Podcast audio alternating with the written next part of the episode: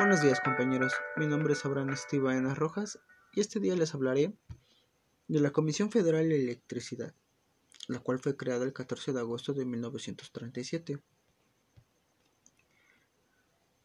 En la actualidad la representa Manuel Braclet Díaz.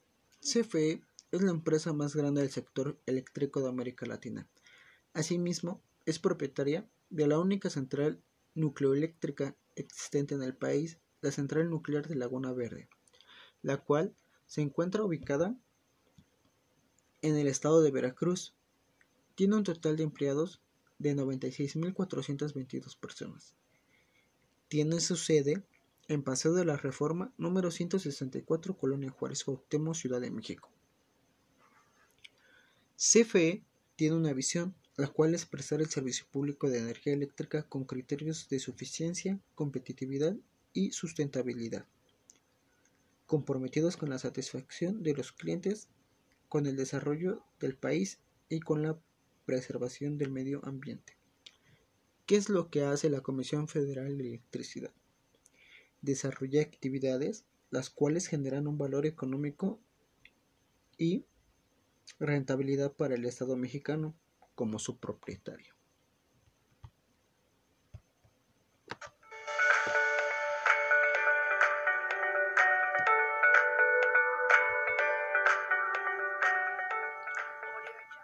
Hoy en día, compañeros, ¿qué haríamos sin electricidad?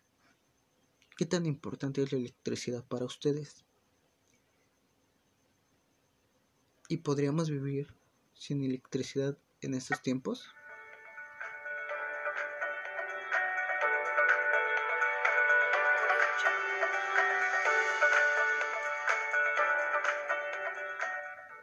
CFE tiene como obligación dar un trato oportuno en la prestación del servicio de suministro eléctrico.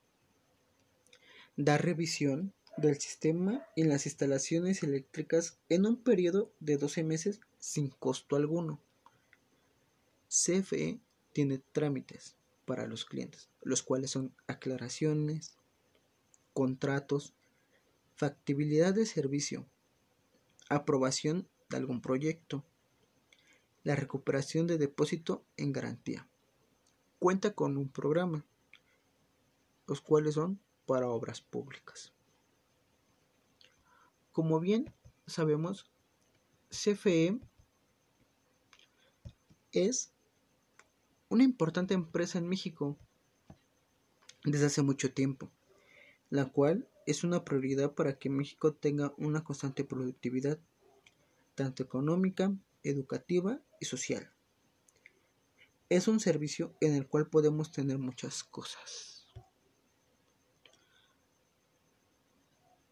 Por mi parte, compañeros, es todo. Que tengan un excelente día. Muchas gracias.